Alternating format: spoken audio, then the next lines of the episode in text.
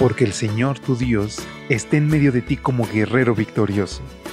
Se deleitará en ti con gozo, te renovará con su amor, se alegrará por ti con cantos.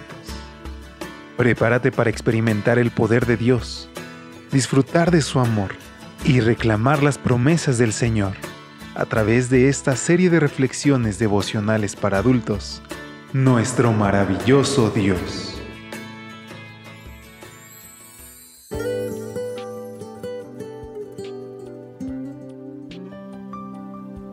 ¿Qué tal? Muy buen día. Excelente viernes. Gracias por estar con nosotros. Ya es 23 de diciembre. Por la gracia de Dios hoy podemos escucharnos una vez más en este tu espacio de lecturas devocionales para adultos. Y hoy nuestro maravilloso Dios, tema central de este espacio, tiene un mensaje muy especial para ti y para mí. Y es momento de hacer una pausa en nuestras vidas y poder agradecerle por lo maravilloso que ha sido durante este año. Tal vez algunos enfrentamos pérdidas, o algunos problemas. Pero sabes, en ningún momento Cristo se alejó de nosotros. Aún en los momentos más difíciles, ahí estaba Dios, consolándonos, abrazándonos y hoy nos sostiene hasta aquí. Y es así que te invito a que me acompañes a la reflexión de hoy titulada El apagafuegos de Dios. Primera de Samuel, capítulo 7, versículo 5 nos dice lo siguiente. Luego Samuel ordenó, Reúnan a todo Israel en Mizpa para que yo rogue al Señor por ustedes. El apagafuego de Dios. Así llama un autor al profeta Samuel. La razón para este calificativo tan singular es que durante todo el tiempo en que Samuel juzgó a Israel, este hombre de Dios siempre estuvo listo para responder en los momentos de crisis. Nuestro texto de hoy relata uno de sus momentos, durante 20 años el arca había estado ausente y la adoración al verdadero Dios había sido reemplazada por el culto a Baal y Astarot. Mientras tanto, los israelitas gemían bajo el yugo de los filisteos. Entonces acudieron al hombre que siempre estaba listo para enfrentar las emergencias. Fiel a su costumbre, Samuel convocó una reunión de oración. Reúnan a todo Israel en Mizpa, ordenó para que yo ruegue al Señor por ustedes. En lugar de preparar a los hombres para batallar a los filisteos, Samuel los convocó a orar.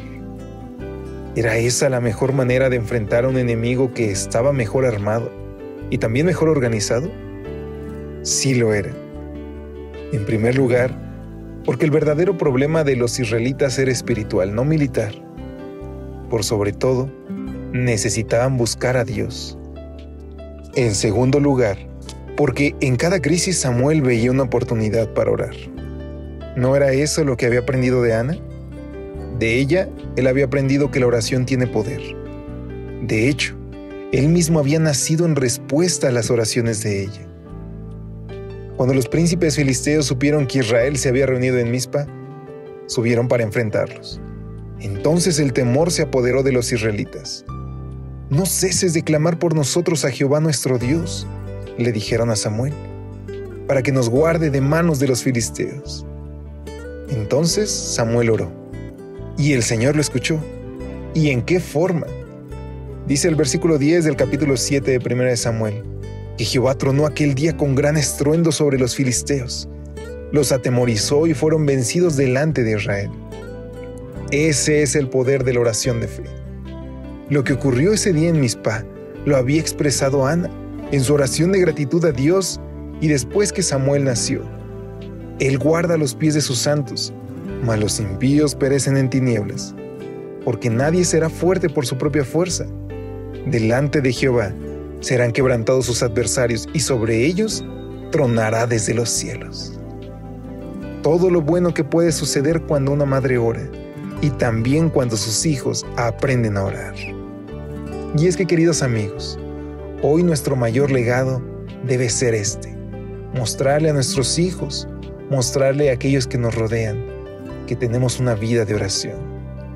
Entrégale todas tus preocupaciones y hoy no te quejes, hoy agradece, alaba a Dios, sea cual sea la situación, Él está al control.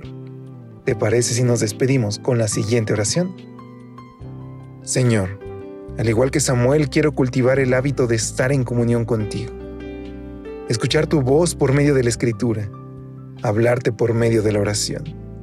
Quiero hacer de mi hogar un santuario donde cada miembro de la familia pueda tener un encuentro personal contigo cada día.